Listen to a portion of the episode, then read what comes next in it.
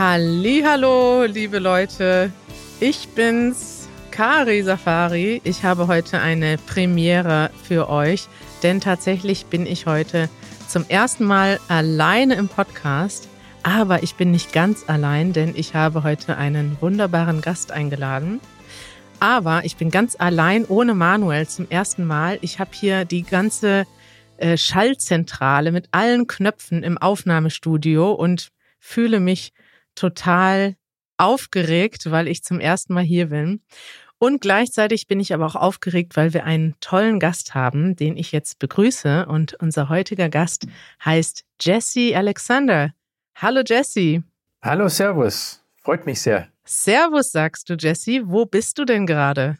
Ja, ich sag Servus, weil ich in Wien sitze, äh, weil ich in Wien wohne. Jesse, wir beide haben sehr viel gemeinsam also einiges gemeinsam. Wir haben beide, wir sind, wir haben beide das Gleiche studiert. Ja, das stimmt. Wusstest du, dass ich auch Geschichte studiert habe? Ja, das äh, kann ich mich noch erinnern, ja. wir haben beide Geschichte studiert und wir äh, machen beide YouTube-Videos, denn du hast einen ganz wunderbaren Kanal, auf dem du Geschichte erklärst. Der heißt The Great War. Vielleicht kennen ihn auch einige. Und wir haben uns tatsächlich so kennengelernt, dass wir, macht man ja mal unter YouTubern, man schreibt sich gegenseitig wenn man sich kennt. Und dann haben wir festgestellt, dass du ein Fan von Easy German bist und Janusz ein ganz großer Fan von dir. Ich jetzt mittlerweile auch. Und ich freue mich total, dass wir uns kennengelernt haben. Ja, eine platonische YouTube-Liebe-Geschichte, Liebesgeschichte sozusagen. Äh, ja, wir haben sogar, unser Team hat sogar zwei Kanäle. Wir haben The Great War und auch Real-Time History, falls die Leute äh, unseren zweiten Kanal auch kennen. Absolut. Du bist ja auch eine ja, eine YouTube-Persönlichkeit, kann man sagen. Und äh, hast. Ja, man darf nicht übertreiben, aber gut. Ja, schon ein bisschen. Und du hast ein paar mehr Subscriber als wir. Das, äh, das freut mich sehr, Jesse.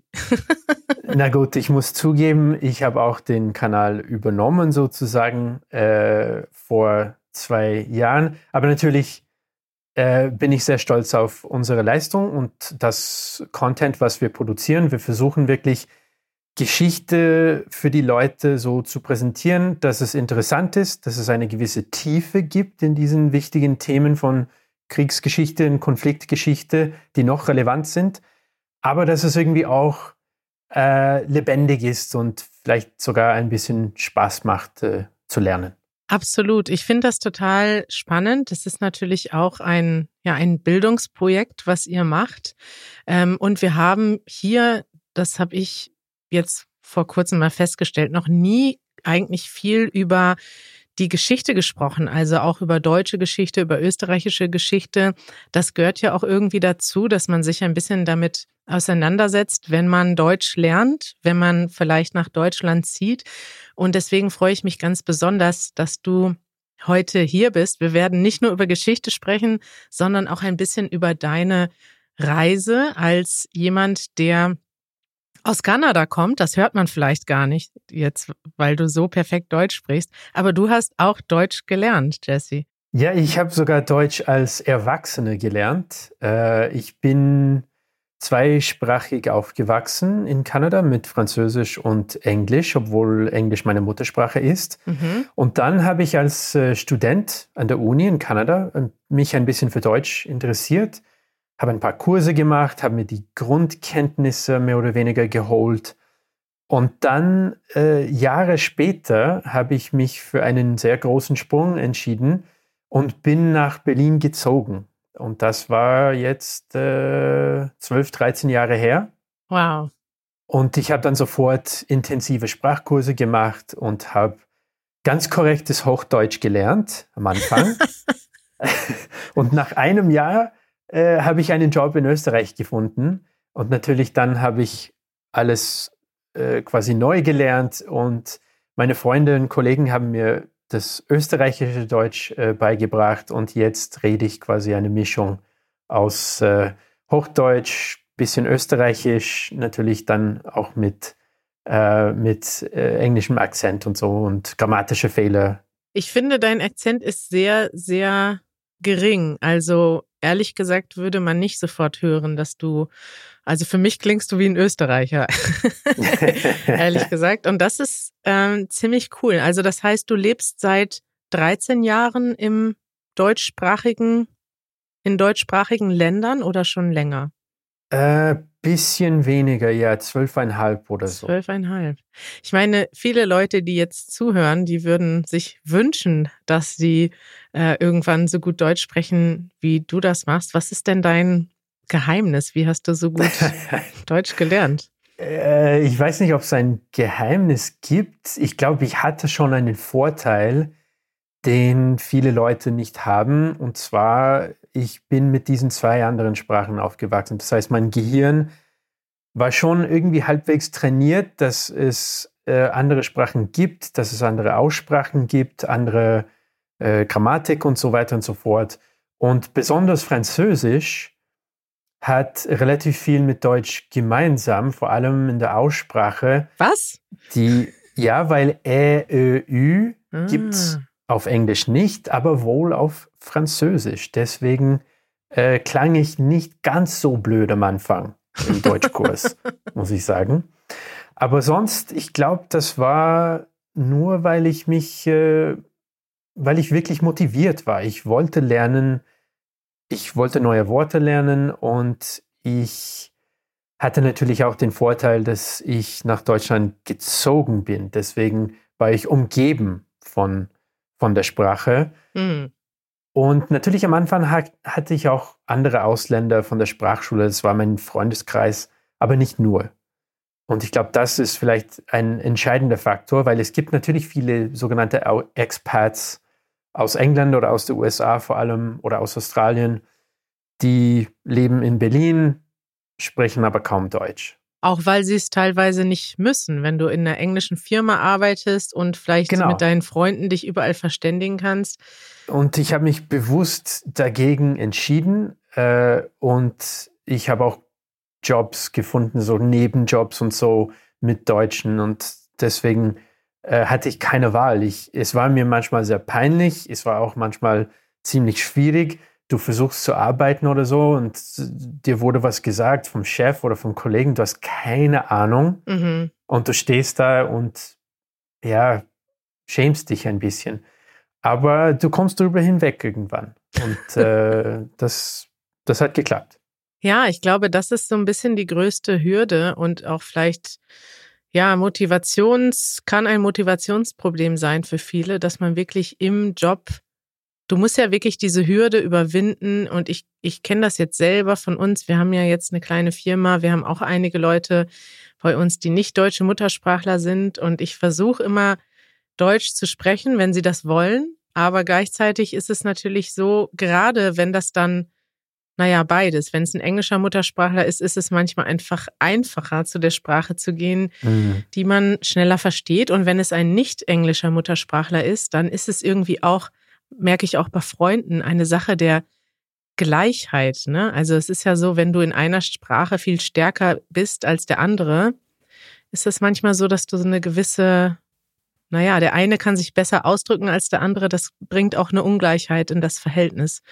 Und ja, so deswegen gehen, glaube ich, viele immer wieder aufs Englische zurück.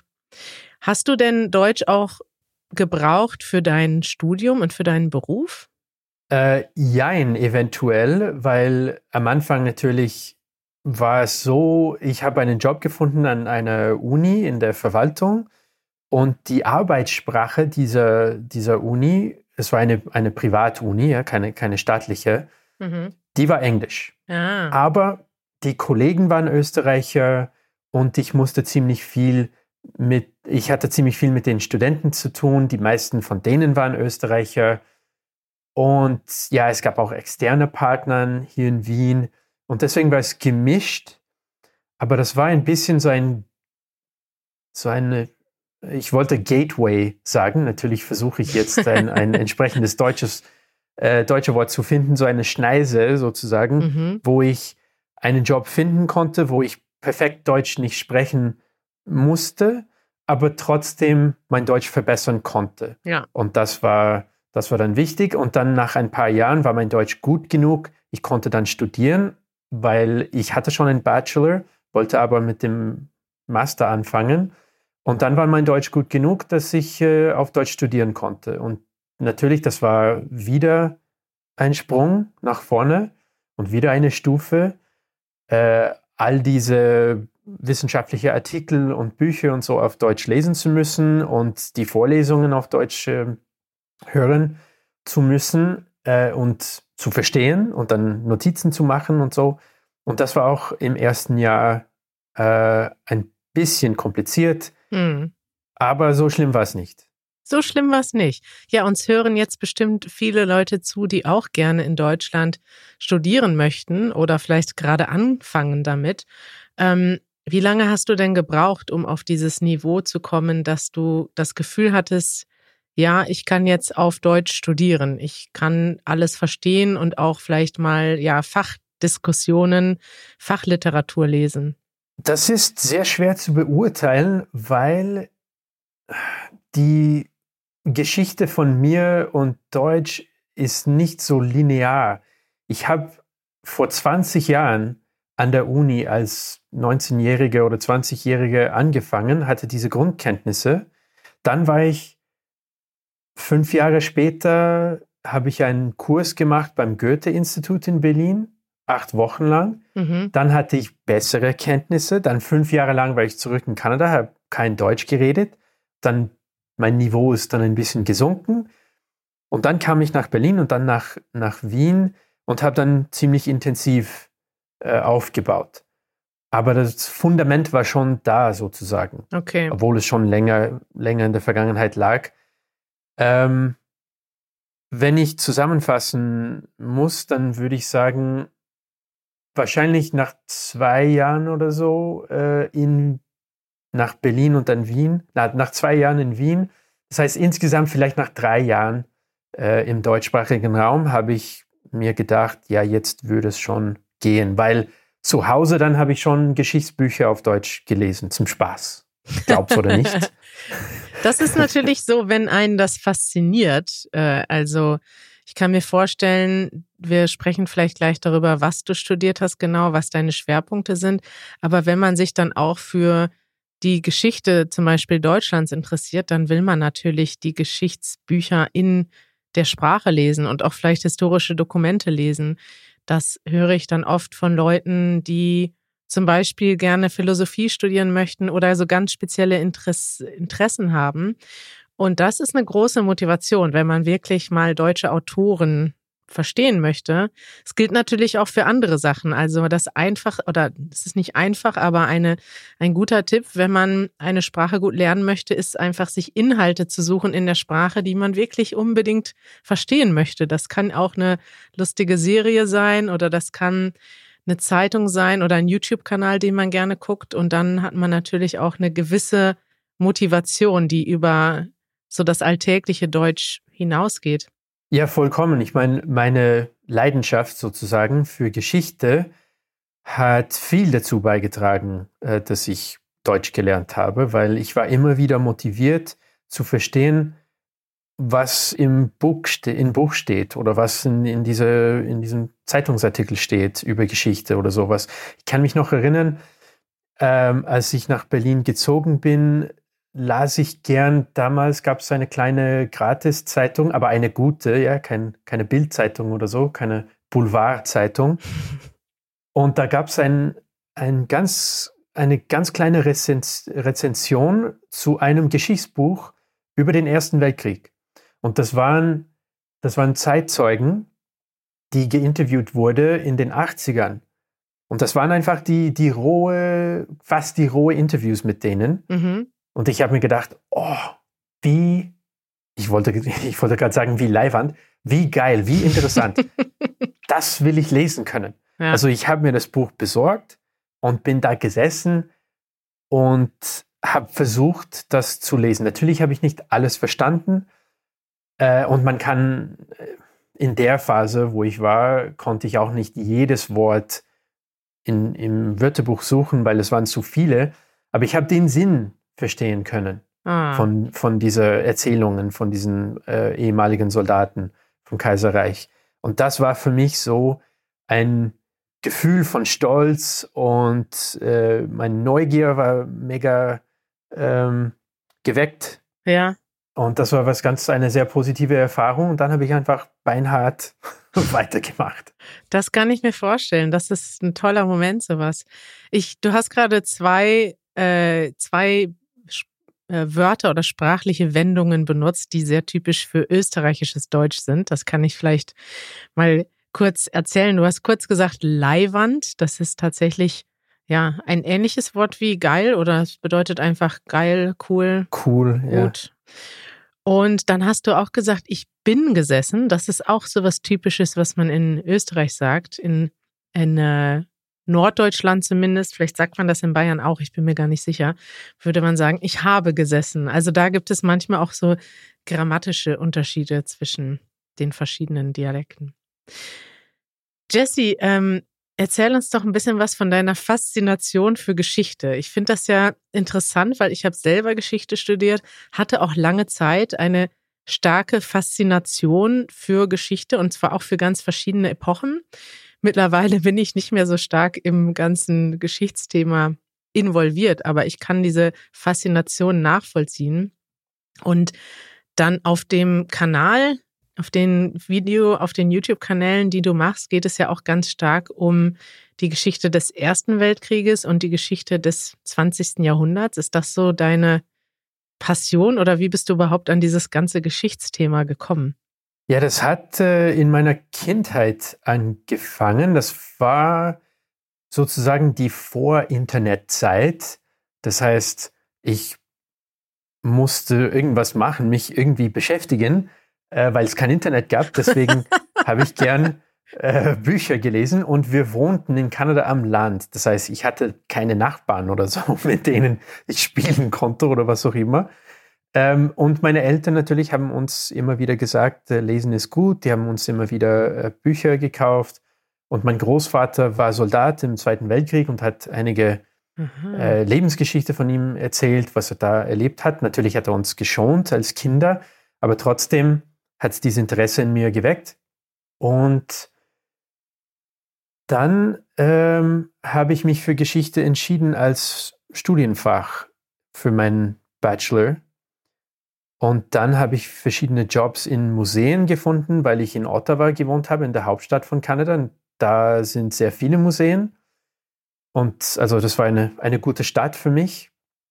Und ich glaube, das Thema Konfliktgeschichte oder Kriegsgeschichte war für mich als junger Bub äh, natürlich sozusagen. Erstmal die Geschichten von, von meinem Großvater und der hat dann Geschichten von seinem Vater erzählt, der Soldat im Ersten Weltkrieg war. Ah. Ähm, und natürlich habe ich mich auch für so Soldatenspiele und so interessiert. Und es war alles irgendwie eine, eine, eine Verbindung. Und damals wollte ich selber Soldat werden. Aha. Ich habe natürlich meine Meinung dazu äh, mittlerweile geändert. Wieso natürlich? Also natürlich für mich aus meiner Sicht, weil ja. ich kenne meine, meine eigene äh, Entwicklung. Ähm, ja gut, das ist vielleicht ein Thema für, für eine andere Sendung, aber ich habe mich im Endeffekt dann äh, entschieden, eine, eine andere Karriere zu, äh, zu machen. Ja ich weiß nicht, für mich ist, sind die Konflikte so wichtig in der Geschichte, weil die bringen so viel Änderung mit sich. Natürlich erzeugen sie urviel äh, Leid und Tod, aber deswegen sollte man äh, meiner Meinung nach äh, versuchen, sie besser zu verstehen, wie sie entstehen, was sie alles mit sich bringen äh, die Verläufe davon und dann die Konsequenzen davon. Mhm. Nicht nur in der großen Metageschichte, so keine Ahnung, ja, Staaten entstehen oder Reiche entstehen oder kollabieren oder was auch immer, sondern äh, für die Menschen, für die Einzelschicksale, was hat das Ganze bedeutet damals, ja? Absolut, ja. Ich finde das auch immer wieder faszinierend, wenn man sich anguckt, ich habe jetzt hier zum Beispiel mal ein paar Themen äh, auf eurem großen Kanal The Great War angeguckt, worüber ihr gesprochen habt. Ähm, beschäftige mich natürlich selber auch oft mit Geschichte und irgendwie es ist so interessant, wie sich auch Konflikte verändern. Also irgendwie, wenn man jetzt heutzutage die Nachrichten anguckt, hat man das Gefühl, die Welt ist voll mit Konflikten. Und sie sind immer noch da, aber sie finden irgendwie anders statt. Und wenn man sich jetzt zum Beispiel euren Kanal anguckt, wenn man sich überlegt, wie viele kleine Kriege und Konflikte es im 20. Jahrhundert gab, wo sich wirklich Leute auf übelste Weise abgeschlachtet haben, also viele Leute einfach ja auch persönlich als Soldaten im Krieg waren. Also natürlich solche direkten Konflikte mit Soldaten gibt es ja heute auch noch, aber sie finden irgendwie anders statt. Ne? Man hat irgendwie mehr, ja, weiß ich nicht, wir, da können wir jetzt schon sehr tief ins Thema gehen, aber ich finde das so faszinierend irgendwie, also auch negativ faszinierend, aber auch in dem Sinne positiv, dass es irgendwie Würdest du sagen, es ist irgendwie, die Leute haben was daraus gelernt und versuchen heute Konflikte eher zu vermeiden oder auf andere Weise auszutragen, nämlich zum Beispiel durch, weiß nicht, Internetsabotage oder solche Sachen? Boah, das ist eine, eine grundsätzliche Frage. Ja, lernt man aus der Geschichte oder nicht? Und ich glaube, die Antwort aus der Sicht eines Historikers ist nein. Und der Grund dafür, also als, als Bürger kann man das schon behaupten, dass man aus der Geschichte lernen will oder sollte, mhm. weil man will nicht, keine Ahnung, eine politische Partei unterstützen, die, keine Ahnung, Krieg führen will oder sowas. Aber allgemein in der Geschichte, es ist schwierig zu sagen, dass man daraus lernt, weil Politik ist wichtig und Macht ist wichtig. Und deswegen eine nüchterne Betrachtung von der Geschichte und daraus Politik zu machen, ist nicht immer gute Politik für die Politiker. Mhm. Und deswegen äh, diese Mischung aus äh, Geschichte und Politik ist schwer zu vermeiden und führt dazu, äh, dass man nicht so oft quasi aus der Geschichte lernt und man vergisst auch. Mhm. Und ich glaube, das ist heute relevant, weil der Zweite Weltkrieg liegt jetzt fast nicht mehr in, ähm, in der Zeitgeschichte. Mhm. Und das heißt, sein Einfluss auf die Gesellschaft ist ein bisschen weniger. Und wie wir den Zweiten Weltkrieg verstehen, hat ein bisschen mehr mit der heutigen Politik zu tun, als mit den Erlebnissen von Leuten, die noch äh, mitreden können in der, in der Politik. Ja, das macht total Sinn. Also das heißt, ich würde jetzt daraus verstehen, in Deutschland spielt das zum Beispiel eine große Rolle, weil das auch politisch gewollt ist, dass sich eigentlich alle großen Parteien, vielleicht mit Ausnahme der AfD, auch verschrieben haben, Geschichtsverständnis zu fördern, dafür zu sorgen, dass Leute mhm, darüber mhm. Bescheid wissen, was passiert ist.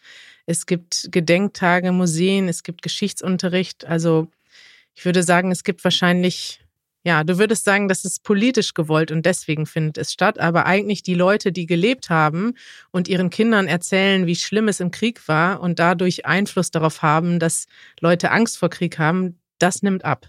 Ja, natürlich. Und das hat einen Einfluss dann auf die äh, Interpretationen von diesem Krieg und was es heute zu bedeuten hat. Ja, ich, ich finde, das ist ein sehr interessantes Thema. Das habe ich mir auch so ein bisschen aufgeschrieben als Frage, denn das ist etwas, was mich persönlich stark interessiert. Es verändert sich ja nicht, die Geschichte verändert sich ja nicht rückwirkend, aber diese Interpretation der Geschichte und auch die Geschichtsschreibung verändert sich.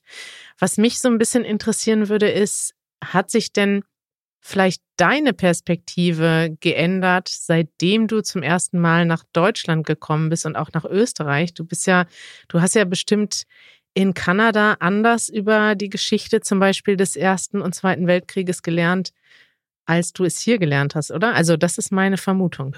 Ja, ein bisschen schon. Und das hat mit der wissenschaftlichen Seite von Geschichte zu tun, ein bisschen wie man Geschichte macht als äh, Historiker, weil natürlich gibt es verschiedene, äh, verschiedene Ansätze, verschiedene Theorien, die eher in Deutschland verwendet werden oder eher im angelsächsischen Raum verwendet werden und so.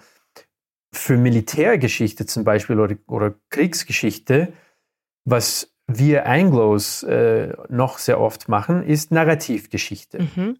Wir erzählen, was passiert ist und versuchen das zu erklären. Und das Lied liest sich quasi vom Anfang bis zum Ende. Ähm, und das ist selten der Fall oder, oder seltener der Fall im deutschsprachigen Raum. Da hat man, spürt man den Einfluss von den äh, Sozialwissenschaften mhm. viel mehr in der Geschichte. Und Geschichte ist ein bisschen weniger literaturmäßig geformt ja. und mehr ein bisschen wie Politikwissenschaft oder so andere Sozialwissenschaften äh, konzipiert. Also nüchterner und neutraler oder wie? Ah, das ist schwer zu sagen. Ähm, nicht auf Narrativ basiert, würde ich sagen. Das, und, und mehr Theorie Aha, ist drin. Okay. Mehr Theorie ist drin, meistens. Natürlich, das ist eine Vereinfachung, ja, es ist schon klar. Ja.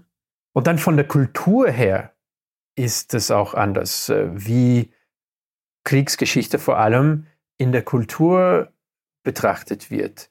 Weil bei uns Natürlich sagt man ja, Krieg ist schrecklich und und und. Gut, dass wir keine Kriege jetzt in Westeuropa oder in Nordamerika haben. Aber es ist noch okay zu sagen, dass wir den Krieg gewonnen haben. Wir waren die Guten und es waren Helden. Das ist noch auch für Historiker ziemlich okay. Also nicht mega übertrieben. Ja. Aber in Deutschland nimmt man viel, viel mehr Abstand, emotionaler Abstand von diesen Kriegen. Ähm, ja. Und natürlich, das erklärt sich durch die, durch die Geschichte, ja. Also für mich war das äh, sehr interessant zu erleben, wie man das so macht. Und die Nähe von Osteuropa zu Deutschland. Natürlich, die meisten Deutschen wissen nicht so viel über Russland oder über die Ukraine äh, und deren Geschichte, aber es ist so viel mehr präsent in der Kriegserfahrung natürlich von Deutschland als bei uns. Das war für mich eine ganz neue Welt. Diese, für mich war Deutschland quasi äh, das Tor zum Osten.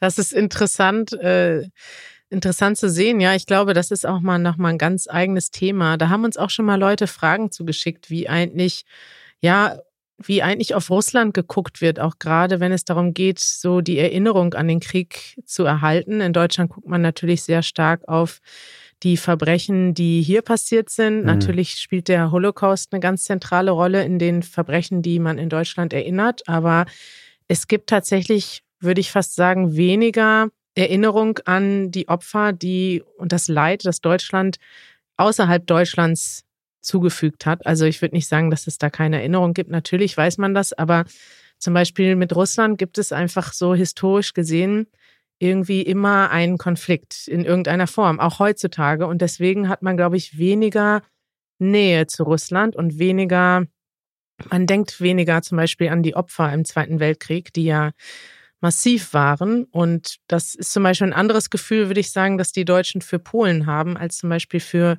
Russland, einfach weil man sich so angenähert hat mit Polen und mit Russland eben noch nicht. Und ich kann mir vorstellen, dass das auch sehr, ja, das ist jetzt ein spezielles Beispiel, aber ähm, das hat natürlich einen Einfluss in Deutschland auch, wie die Verhältnisse heute noch sind. Und ja. Ja, das Ganze ist äh, extrem kompliziert.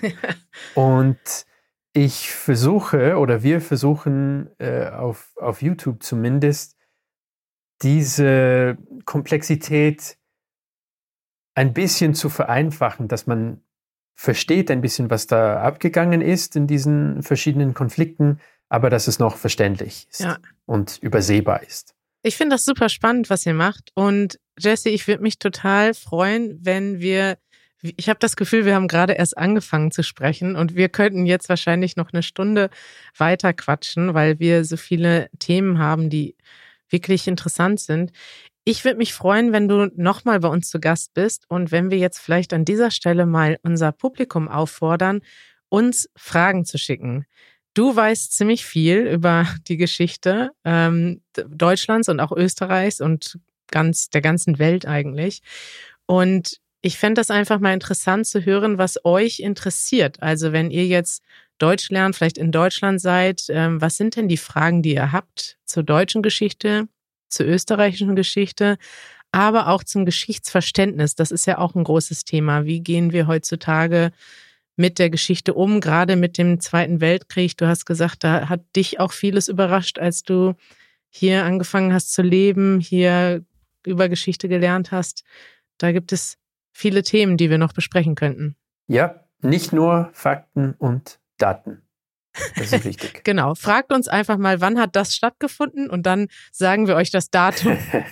nee, ich freue mich richtig. Ähm, schreibt uns alle eure Fragen. Habt auch keine Angst, bestimmte Fragen zu stellen. Es, äh, es ist gerade, ich finde das spannend, dass wir so ein diverses Publikum haben, Leute, die wirklich aus der ganzen Welt kommen. Und ich habe einfach aus meiner Erfahrung auch gesehen, es gibt Leute, die haben wirklich gar keine Ahnung, wenig Wissen darüber, was in Deutschland passiert ist und kennen vielleicht nur so einen Namen wie Hitler und wissen nicht viel mehr. Und es gibt natürlich Leute, die hier zuhören, die sehr intensive Erinnerungen haben, auch familiäre Erinnerungen, weil vielleicht ihre ja, ihre eigene Familie verfolgt wurde im Nationalsozialismus oder auch, ähm, ja, sie anderweitig Opfer wurden von der, ja, von den Geschehnissen im Zweiten Weltkrieg. Und deswegen ähm, schickt uns eure Fragen, egal ob ihr viel wisst oder wenig wisst. Wir freuen uns vielleicht darüber zu sprechen.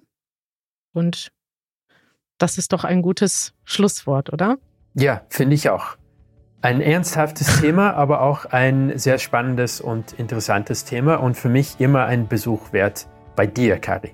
Dankeschön, Jesse, dass du hier warst. Wir verlinken auf jeden Fall deine beiden Kanäle, The Great War und Real-Time History, in unseren Show Notes. Guckt euch das mal an, dann lernt ihr Jesse vielleicht kennen. Vielleicht kennt ihr ihn auch schon und ähm, könnt schon mal ein bisschen mehr lernen zur Geschichte.